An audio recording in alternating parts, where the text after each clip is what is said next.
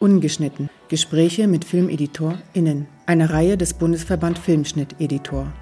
Zu Gast Anne Fabini im Gespräch mit Anne Jünemann. Gefahr subtil erzählt. Der Film Of Fathers and Sons erhielt den Hauptpreis beim Sundance Film Festival und wurde bei den Academy Awards als bester Dokumentarfilm nominiert. Beim Deutschen Filmpreis 2019 wurden die Produzenten mit der Lola für den besten Dokumentarfilm ausgezeichnet. Anne Fabini erhielt die Lola für den besten Schnitt. Anne? Anne? ja, ich habe den Film jetzt äh, zum dritten Mal gesehen. Und äh, ja, der hat ja eine lange Reise gemacht. Der, der ist ja viel rumgekommen auf vielen Festivals, die Oscar-Nominierungen, der Lola-Schnittpreis. Hast du das, äh, hast du das erwartet, dazu? In den warmen Monaten da gesessen hast und geschnitten hast?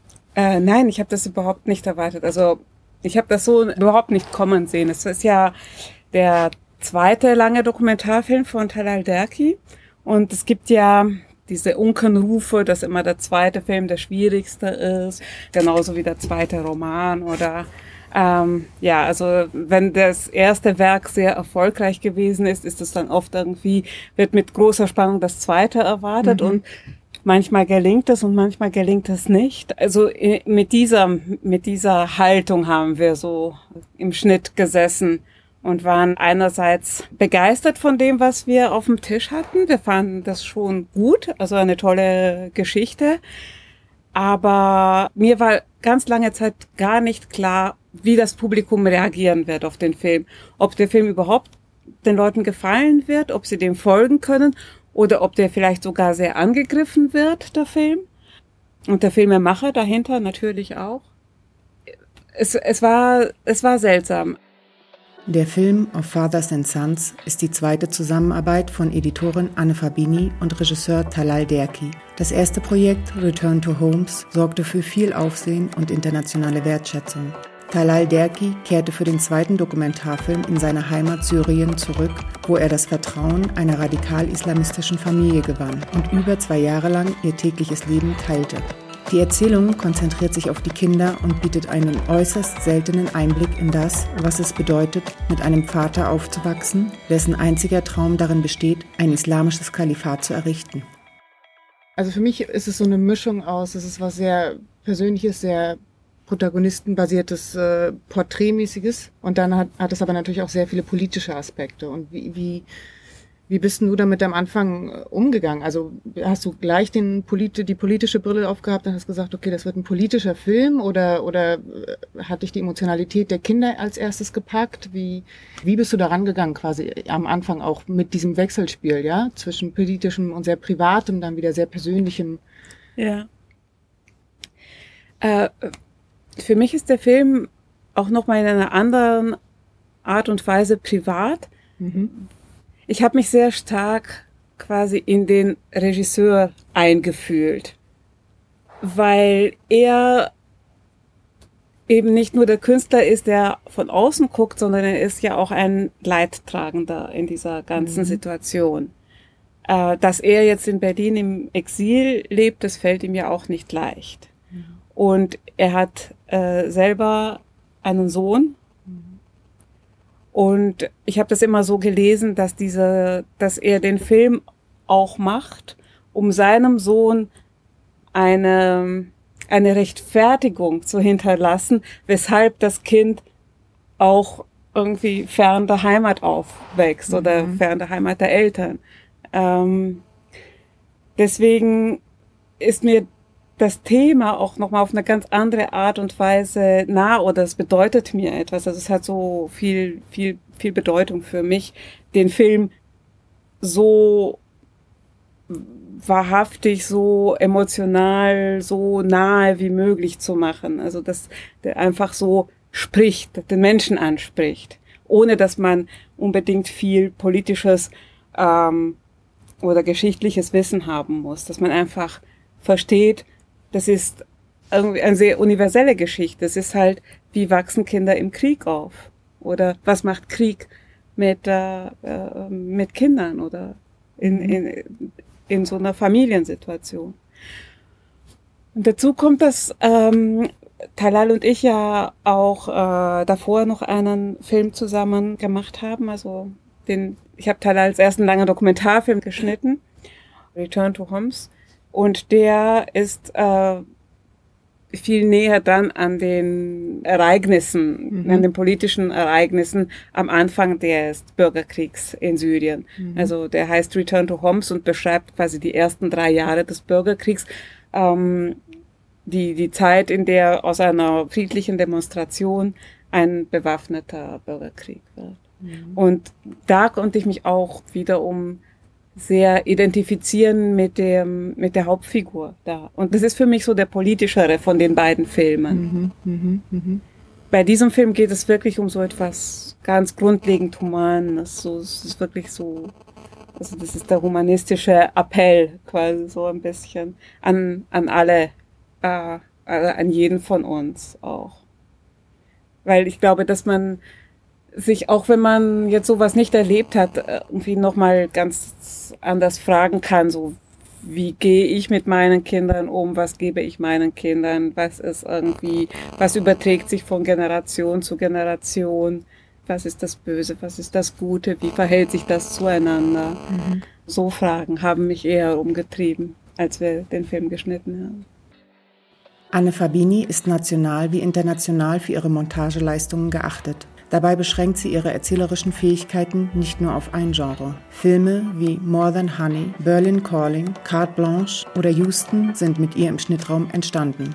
Als dramaturgische Beratung ist sie an vielen weiteren Projekten beteiligt und bei internationalen Workshops wie Doc Incubator als Dozentin vertreten. Seit 2019 vertritt sie die Sektion Schnitt im Vorstand der Deutschen Filmakademie und als aktives Mitglied des BFS moderiert sie selbst oftmals die ungeschnitten Veranstaltung.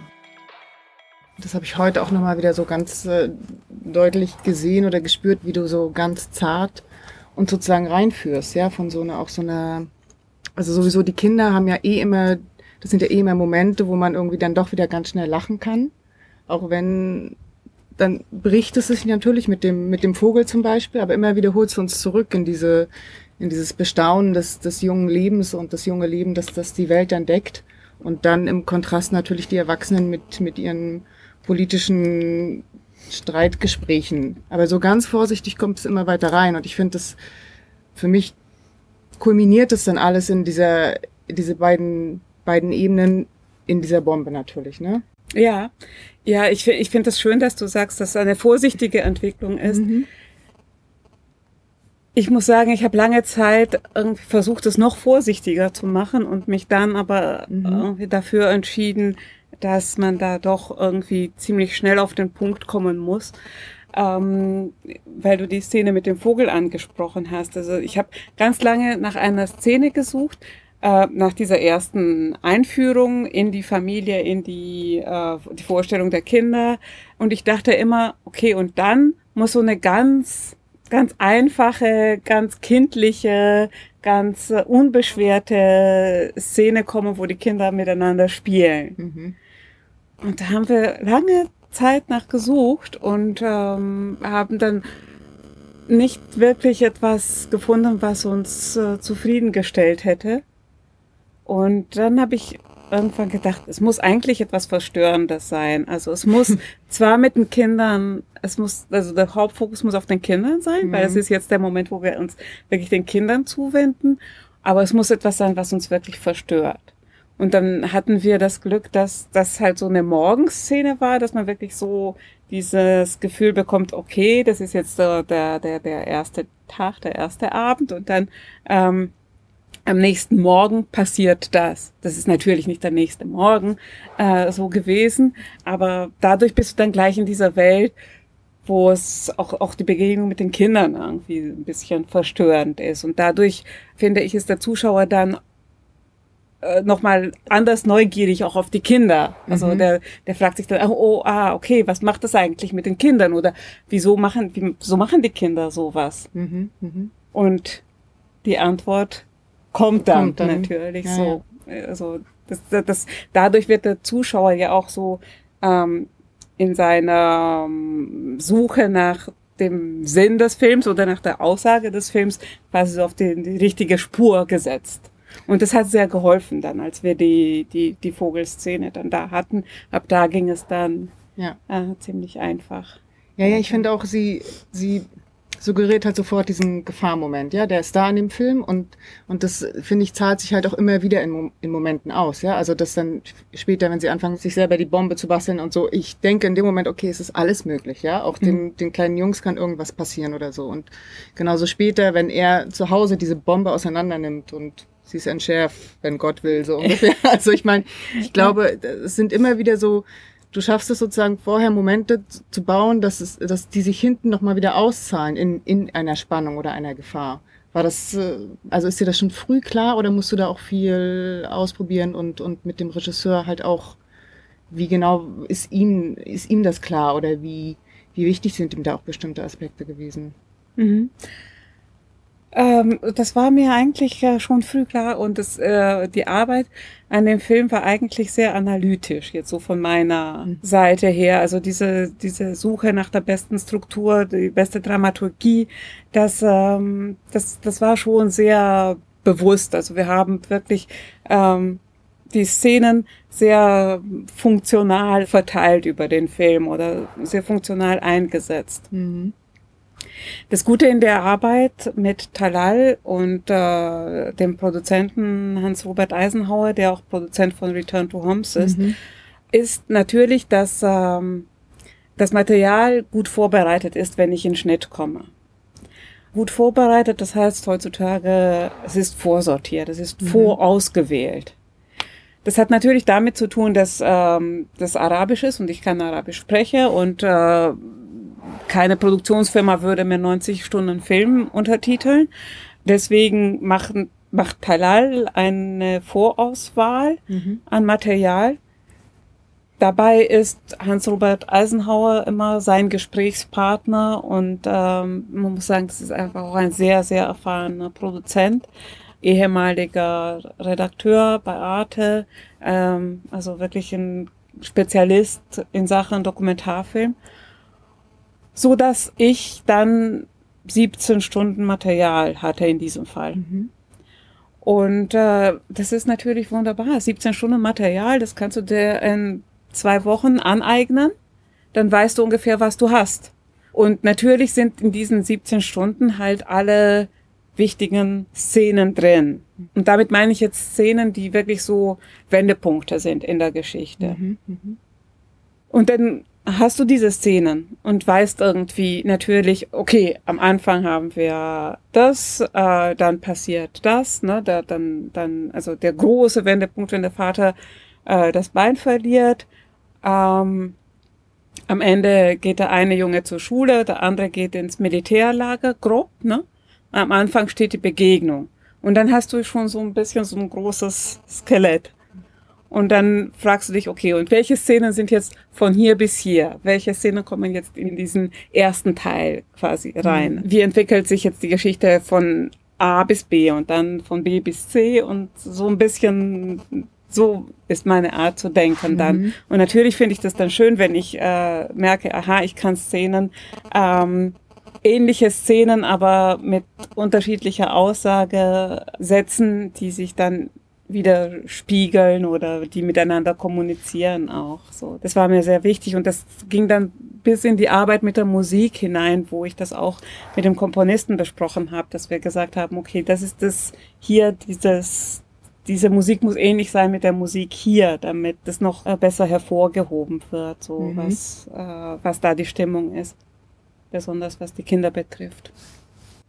Ja, die Arbeit mit der Musik, die war ähm, auf jeden Fall so ein, so ein, so ein, so ein Erstlingsmoment quasi für Talal, der mhm. eigentlich nicht wirklich äh, Lust hatte auf Musik. Der war schon so ein bisschen, ja, das braucht keine Musik, das erzählt sich alles äh, selber. Aber ähm, um diese poetische Wirkung zu verstärken, mhm. äh, war das dann sehr naheliegend, dass man gesagt hat, okay, lass uns dann doch mal überlegen, Musik zu benutzen. Und ähm, wir haben dann, ähm, als wir den äh, Komponisten Karim Sebastian Elias äh, angesprochen haben, haben wir erstmal über das Konzept gesprochen und das war dann von Anfang an so von unserer Seite auch so ein bisschen vorgegeben, mhm. dass wir nur den Kindern eine Musik geben. Und äh, andererseits hatte Karim dann äh, aber ganz freie Hand in dem, was er uns vorgeschlagen hat an der Art von Musik. Ähm, wir haben dann äh, öfter seine Vorschläge durchgehört und besprochen und gesagt, was wir uns noch so vorstellen würden. Und er ist dann auf unsere Vorschläge eingegangen, hat aber auch wirklich sehr selbstständig gearbeitet.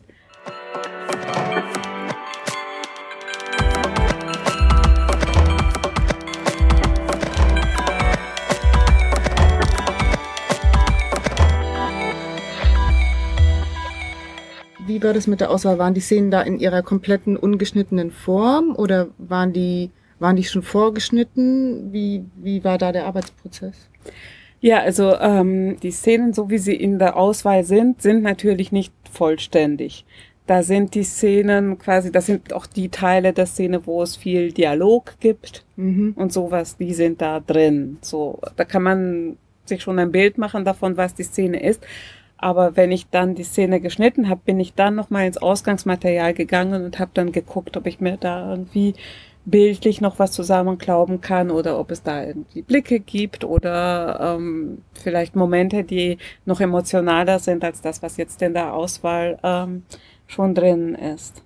Man muss noch dazu sagen, dass, dass das Material sehr, sehr unterschiedlich ist von, von der Qualität her. Mhm. Also es gibt Szenen, die gar nicht richtige Szenen sind, sondern einfach nur Einstellungen oder Bilder. Mhm. So, wo ich sehr wenig Material habe, also sehr eingeschränkt bin, was das Material betrifft.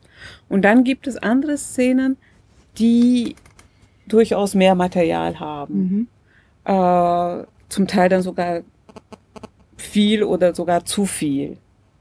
Das hat aber mit der Drehsituation zu tun. Und das war zum Beispiel diese eine Szene, wo die Kinder schwimmen in diesem Schwimmbad, dass sie sich dann füllen lassen in diesem. Mhm. Ähm, das war so eine Szene, da gab es Material ohne Ende, zum Beispiel. Und dann natürlich so diese Beobachtungen an der Front. Also da gibt's auch Material, also viel Material. Also ob das dann zusammenpasst, das ist immer noch eine andere Frage, aber da gibt's dann zum Beispiel wirklich viel. Ähm, so viel, dass, dass, dass es mir eigentlich zu viel ist. So. Und ähm, da habe ich dann, weil wir wieder dann schnell sein wollten, ähm, habe ich ähm, darum gebeten, eine Assistentin zu haben. Und das, äh, das ging klar. Und dann äh, kam Irem dazu. Mhm. Das war aber zu einem Zeitpunkt, da hatte ich äh, schon angefangen, also ich hatte schon mal so einen groben Rohschnitt. Also ich wusste schon, dass so Szenen wie jetzt das Schwimmbad drin sein werden, dass mhm. die, dass, dass wir die haben werden. Aber mir fehlt dann auch manchmal so ein bisschen die Geduld, also ähm, mich da zu sehr in das Material, also so, ja, also mir das alles anzugucken. Und da, da freue ich mich dann, wenn ähm, ich jemand habe, der Lust hat drauf oder nochmal mit einem neuen Blick das mhm. ähm, durchforstet und die schönsten Momente heraussucht. Und da, das ist dann oft so eine ähm, Zusammenarbeit, wo ich sage, ja, mach doch mal eine Auswahl von ungefähr 15 Minuten äh, und guck mal, was da das Schönste ist oder 10 Minuten. Mhm. Und dann gucken wir uns das zusammen an und dann sage ich, ah ja, uh, dann sprechen wir darüber, dann kürzen wir das wieder ein und irgendwann übernehme ich dann und passe das dann noch ein bisschen ein, so in den gesamten Schnitt. Aber das, äh, das, das hilft mir sehr und das ist auch in der Phase immer sehr, sehr hilfreich, dann nochmal jemand zu haben, der eben äh, weder der Regisseur ist noch der Produzent, sondern einfach jemand, der nochmal einen ganz neuen Blick hat aufs Material. Ich kann mich erinnern, dass äh, in der Zusammenarbeit mit ähm, Martin Reimers auch in so einer ähnlichen Position äh, bei Return to Homes da hat Martin mir noch mal zwei Szenen noch mal wieder auf den Schneidetisch gelegt und hat gesagt, guck dir die doch noch mal an, die sind ganz gut. Mhm, mhm. äh, und das sind äh, Szenen, die wären ohne ihn wahrscheinlich heute nicht im Film drin. Ah, ja. Weil ich bin, ja, also mir geht es tatsächlich so, beim Dokumentarfilm fühle ich mich dann manchmal auch ähm, leicht überfordert. ja, weil man muss wirklich so diese, die ganze Dramaturgie im Kopf haben und man arbeitet ganz stark irgendwie an dieser dramaturgischen Struktur. Also mir fehlt dann manchmal wirklich so die Ruhe, wirklich nur als Editorin jetzt an der Szene mal einen halben Tag oder einen ganzen Tag nur mit einer Szene zu verbringen. Das, mhm. Da habe ich dann nicht die Geduld für. Ich möchte dann schnell das Resultat haben, also die Dramaturgie gebaut haben und äh, ja, da brauche ich auch ein Korrektiv. Ja. Und das kann ich manchmal dann äh, in dem Fall vom, von der Regie auch gar nicht so gut annehmen, weil ich ja eh sauer bin auf. weil das und das nicht da ja. war. aber dann, aber dann stelle ich mir das jetzt so vor, dass du quasi ganz lange eigentlich wie so grobe Szenen hast, die noch gar nicht so fein geschnitten sind und immer wieder dir dann den Film auch anguckst in der Länge bei mir ist es tatsächlich so, dass ich gerne mit Sachen auch mir erstmal Sachen hinlege und denke so, ja, die sind jetzt noch nicht irgendwie auf den Punkt geschnitten. Mhm. Oder dass auch gerade beim Dokumentarfilm vielleicht mal Szenen drin sind, die in zwei Richtungen gehen könnten, mhm. so dass die dann doch noch umfangreicher sind in dem ersten Rohschnitt, wo ich dann aber weiß, okay, irgendwann entscheiden wir uns, ob wir jetzt die Abzweigung nehmen oder die andere. Guckst du dir dann wöchentlich den, den Film einmal an oder guckst du dir bestimmte Teile immer wieder an? Ich glaube, ich, ich, ich gucke mir immer wieder äh, längere Teile an, mhm. aber nicht unbedingt den ganzen Film. Also mhm. vielleicht so 20 Minuten oder eine halbe Stunde oder so. Und äh, in diesem Fall war es auch nicht so, dass ich irgendwie einen zwei Stunden Rohschnitt hab, hatte. Der, der war immer so bei 100 Minuten, 105 vielleicht oder so. Aber da hat er sich so einge, einge, pendelt. Ähm, Dann bist du ja relativ nah schon gewesen an den 98 des Jetztes. Ja, genau. Ja. Ich hätte bei dem Film nicht erwartet, dass wir 98 Minuten lang werden. Ich habe eigentlich, während ich dran gearbeitet habe, eher gedacht, wir gehen in Richtung 80 Minuten. Mhm. Ja. Und das hat mich dann selber erstaunt, dass der getragen hat über die lange Zeit. Ja. Auch heute, wenn ich mir jetzt den Film heute angucke, dann geht es mir so, dass ich so die erste Hälfte so eine leichte Unruhe habe. Mhm. Weil so. Und mhm. wenn, wenn, wenn dann der Vater das Bein verloren hat, dann lässt es nach. Ja. Dann weiß ich so, okay, jetzt können wir. Das hast du ja auch zelebriert, ne? genau. Also, ja, stimmt, das habe ich zelebriert. Das, ja. Äh, das ist mir schon aufgefallen, dass man das in allen seinen Formen zelebriert, obwohl ich diese Ruhe im Krankenhaus auch wirklich also diese Stille, die dann da herrscht, auch toll finde. Und ja. dann wird es plötzlich mit diesem Gejaul in der Familie geht's wieder hoch. Ja. Und dann kommt irgendwann noch sein Gejaul dazu. Das das ist das so genossen.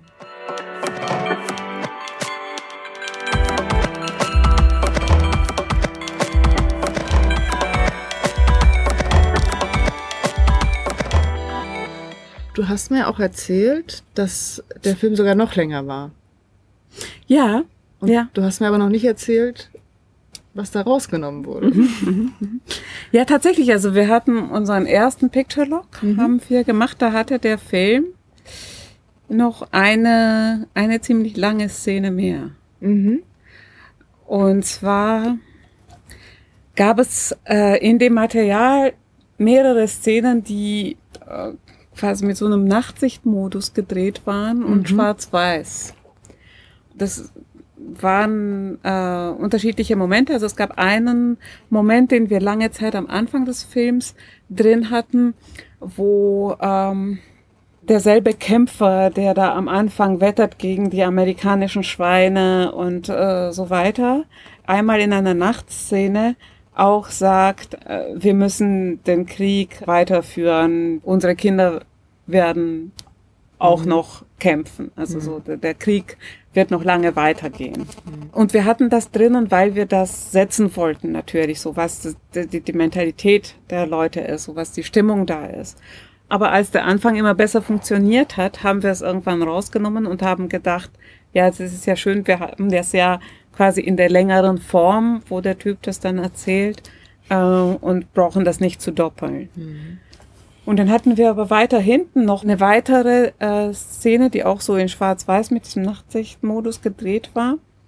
Und das war ähm, in einem abgedunkelten Haus, mhm. wo der Vater, nachdem er schon das Bein verloren hatte, äh, wieder Minen entschärft. Und zwar war das in einem Grenzgebiet, wo eine andere bewaffnete Gruppierung das Territorium verlassen hat, aber vermintes Gebiet zurückgelassen hat und diese eine Villa komplett vermint hatte. Und da geht die Kamera mit ihm halt so durch die Räume und dann finden sie so eine Tiefkühltruhe voll mit ähm, flüssigen Explosionsmitteln und ähm, und man merkt auch, dass die alle äh, Stress haben, die mhm. da drin sind. Und der, der Vater, Abu Osama, ist halt natürlich der Hauptakteur in der Szene und äh, der schickt dann auch die anderen raus. Also er begibt sich wieder in Lebensgefahr. Aber ähm, irgendwie hat die Szene auch ganz lange nicht so richtig funktioniert. Das lag zum einen an dem Schwarz-Weiß, das lag zum anderen irgendwie, ähm, auch wie das gefilmt war, dass man das gar nicht so richtig gesehen hat, wovor die jetzt zurückschrecken oder irgendwie hat sich da die Spannung auch nicht so richtig vermittelt. Und ich habe da irgendwie mehrmals umgeschnitten und es war immer so, ja, okay, aber so richtig glücklich waren wir nicht damit. Und dann haben wir nochmal mit den Sounddesignern gesprochen, haben ge uns gefragt, was man da noch machen könnte. Und mhm. dann haben wir mit dem Komponisten gesprochen und gesagt, so ja, also eigentlich haben wir uns ja entschieden, nur bei den Kindern Musik zu verwenden, aber was wäre, wenn wir jetzt hier noch so unterstützend so ein bisschen so eine Spannung, ganz dezent natürlich, mhm. Musik machen. Und das haben wir dann auch ausprobiert und haben dann quasi mit diesem Wissen Picture Lock gemacht. Für uns war die Szene sehr wichtig, weil wir gedacht haben, wir erzählen, dass der Vater zwar den Unfall hat, verletzt ist, äh, sich radikalisiert, dass er dann aber wieder voll einsatzfähig ist und quasi zurückkommt zu seinem alten Beruf und noch entschiedener, noch entschlossener äh, weiterkämpft. Mhm. Das war in unseren Köpfen irgendwie so ganz stark drin, dass das das Ende ist von der Vaterfigur. So, so, mhm. so verabschieden wir uns von dem Vater. Wir haben auch lange Zeit kein Screening gemacht, also wir haben immer nur im Team mhm. geguckt mhm. und sogar äh, von unseren vielen Produzenten haben nicht alle geguckt, so also um sich den frischen Blick zu bewahren oder mhm. so. Also wir waren wirklich eine ganz lange Zeit auch alleine sozusagen im Schnitt, bis der Film fast fertig war. Und wir haben eigentlich erst so zwei Wochen vor Picture Log Screenings gemacht. Mhm. Und dann die Screenings waren auch nicht alle so eindeutig gut oder dass sie spezielle Kritikpunkte gehabt hätten, sondern auch die waren zwiespältig. Also wir haben zum Beispiel ein Screening gemacht mit den syrischen Freunden von Talal und das ist auch mir selber sehr schwer gefallen, das auszuhalten, weil das war natürlich ein Publikum, das nochmal ganz anders betroffen ist von den Ereignissen, über die da im Film verhandelt wird. Und äh, ja, wir hatten lange Diskussionen danach. Äh, das Glück quasi für uns war, dass wir Picture Lock gemacht haben. Und dann kam der Sommer und irgendwie ist in dem Sommer erstmal gar nichts passiert. Und äh, Sounddesign hatte noch nicht äh, wirklich stattgefunden und die, der Komponist hat zwar gearbeitet, war aber auch im Urlaub. Jedenfalls kamen wir dann zwei Monate später alle zusammen wieder und haben nochmal ein Screening gemacht. Ja, so ein bisschen als ähm, Tonübergabebesprechung und wie geht's jetzt weiter. Und äh, da waren noch die Produzenten anwesend. Es war ein sehr gutes Screening, wo wir alle mit Abstand geguckt haben und äh, uns auch gefreut haben, dass der Film so gut funktioniert. Aber es war witzig, dass wir fast einstimmig der Meinung waren, die Szene kann raus. Ah, ja. ja. und haben das dann auch gleich gemacht und ähm, haben das überhaupt nicht bereut. Also ich glaube, dass es gut ist, dass das mhm. draußen ist. Also wenn du eine Szene hast im Schnitt und dann vertraust, sagst du, ja, so ganz funktioniert das noch nicht, aber vielleicht durch das Sounddesign, vielleicht durch die Musik, dann ist ja, das ja, ja, ein Zeichen. Man weiß ja, es ja, eigentlich, ne? aber man hält sich ja dann doch noch so mhm. fest, weil man irgendwie denkt, ja, das muss so sein. Und da tut dann zwei Monate Abstand tut dann einfach Wunder. Mhm.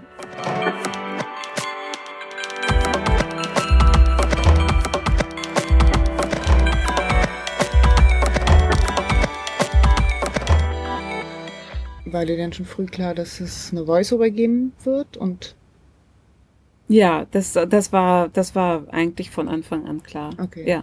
Also das mit dem Voiceover und dass man hingeführt werden muss durch den Regisseur, in das Land, begleitet werden muss, ja, das, mhm. äh, das war von Anfang an klar. Und dann und dass es auch am Ende quasi so eine Verabschiedung gibt, ja. Mhm. Ja, das ist auch ein bisschen in Return to Homes so. Ich weiß nicht, wer von euch den Film kennt. Also in Return to Homes gibt es, äh, ich glaube, fünf Stellen mit Voice-Over. Mhm. Und hier wollten wir es reduzieren, aber es war schon klar, dass es ähm, eine Begleitung geben muss. Ja. Ja, und dann habe ich, äh, also weil das dieses Voice-Over auch erst ganz zum Schluss geschrieben wurde und da wurde mhm. auch noch dann lange dran herumgearbeitet, ähm, über diesen Sommer auch, wo wir die Sommerpause hatten. Mhm. Ja, und zu dem Zeitpunkt stand, war der Anfang schon mit den Fußballspielenden Kindern, der war damals schon, okay. genau. Aber davor, also davor. bevor wir Picture Lock gemacht haben, so ich glaube, erst wirklich so eine Woche vor dem Picture Lock haben wir diese Drohnenbilder an den Anfang gesetzt. Und davor gab es äh, nochmal andere Bilder am Anfang. Und zwar waren das äh, Bilder auf der Straße, also auch so eine, eine Hin Hinfahrt. Und es war so eine Straßensperre durch islamistische ähm, Rekrutierer. Ähm, mhm. waren so in weiß gekleidet und hatten so schwarz, die schwarzen Maschinengewehre Gewehre auf dem Rücken. Und ich fand das äh, also sehr, sehr gruselig. Und es war irgendwie so eine, so eine Autobahn, wie sie überall sein könnte. Mhm. Ja, so ein bisschen südländisch, aber könnte auch in Südspanien sein. Mhm. So knallblauer Himmel, so ein bisschen steinige und Kiefernlandschaft. Und dann irgendwie so, ein, so eine Straßenblockade mit diesen Islamisten, die die Leute aufhalten und ähm, erstmal so in weißen Kleidern wie so Engel wirken, bis sie sich umdrehen und dann siehst du, dass die auf dem Rücken die Waffen tragen, aber auch wie sie die Leute ansprechen. Also sie, sie bieten den Kindern Spielzeug an, äh, den Erwachsenen Süßigkeiten. Also es ist alles sehr, sehr freundlich. Und, also das war für mich verstörend. Ähm, und auch ein schöner Anfang. Ich mochte den eigentlich gerne, aber es gab andere Stimmen, die den nicht so gut fanden. Und man muss auch sagen, der war nicht wirklich schön gedreht. Also der war mhm. schon so ein bisschen wackelig und äh, für mich hatte der zwar so eine sehr persönliche Note, aber unsere Produzenten haben sich am Anfang die großen Bilder gewünscht und äh, mhm. weil ich diese Aufgabe hatte, irgendwas, da habe ich bin ich wirklich noch mal das gesamte Material so ein mhm. bisschen durchgegangen und bin dann auf diese Aufnahmen gestoßen und ähm, die passen wahnsinnig gut. Also das ja. war dann auch wirklich habe ich mich auch sehr, sehr gerne verabschiedet von diesen äh, Bildern, die wir vorher da hatten. Äh, weil ich finde, das ist, äh, das ist toll, weil es so, so was Universelles auch hat und gleichzeitig äh, aber die Kinder im Bild sind, aber das könnten auch andere Kinder sein. Also es könnte auch der Regisseur sein als Kind oder mhm. so. Das macht es irgendwie größer das und macht total auf und man lässt sich. Ich hatte auch ganz lange Zeit ähm, das Gefühl, dass wenn man die Positionierung des Regisseurs am Anfang und am Ende in dem Voiceover wegnehmen würde, dass es eigentlich eine wahrhaftige Wiedergabe ist von dem, was da so abläuft. Also ich empfinde sehr vieles nicht manipulierend ähm, und gerade in dem Material so wie ich es bekommen habe, sehe ich gerade diese Qualität, dass es eben nicht manipuliert ist, dass es eben überhaupt nicht inszeniert ist, sondern dass die Kamera sich wirklich sehr zurücknimmt und dass an manchen Stellen sogar dieser Mangel an Material, den ich empfunden habe, auch ähm, daran, darin begründet ist, dass einfach die Kamera ausgeschaltet wurde. Ne? Also es ist ja nicht eine Kamera, die sich aufdrängt oder ähm, aber der Vater hat sich eben auch durchaus geschmeichelt gefühlt. Und ich habe ja äh, vorhin äh, erwähnt, dieses äh, Screening mit den syrischen Freunden von Talal und dass, dass man das so fühlen konnte, dass das so schwer ist für die auszuhalten.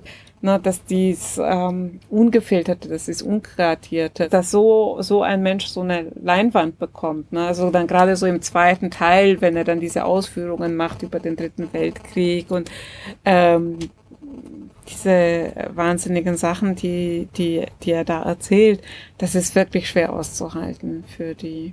Aber aber gleichzeitig weiß ich also auch von vielen Syrern, die den Film sehr, ähm, sehr schätzen, eben weil er diesen Aspekt so umfangreich eben auch äh, dokumentiert und irgendwie sagt so, ja, das ist eben auch ein Teil der Leute, die das Problem sind in unserem Land gerade oder in diesem Konflikt. Und das ist auch so gewollt, also das ist von Talal auch wirklich so gewollt jeder merkt das, dass sie sich ja so komplett selbst demontieren, da diese, diese Leute. Und ja, tatsächlich, also wenn man dann mit den Redakteuren guckt, dann kommen schon ab und zu noch die Frage, ja, wollen wir nicht hier oder da noch ein bisschen Voiceover und vor allen Dingen die, die, die Szene mit dem mit den Gefangenen. Also die ist auch so eine mhm. Szene, wo immer wieder gesagt wurde, ja, aber wird die verstanden? Oder da will man doch eigentlich wissen, jetzt was mit den Leuten passiert. Äh, aber wir haben uns dann eigentlich dazu entschlossen, das so unkommentiert stehen zu lassen, weil man halt erleben muss, dass das wirklich schwer auszuhalten ist. Und dass äh, wir haben halt immer wieder diese Stellen, die schwer auszuhalten sind. Also auch diese Einstellung da, während er diese Landmine entschärft. Ähm, das ist, finde ich gut, dass das so lange steht. Die Einstellung, die war halt vom Ton her ziemlich äh, windig, als ich damit gearbeitet habe. Und ähm, ich habe es immer wieder gehört. Also natürlich irgendwie. Produzenten, Redakteure, alle haben gesagt, so, können wir das bitte kürzen, können wir das bitte kürzen?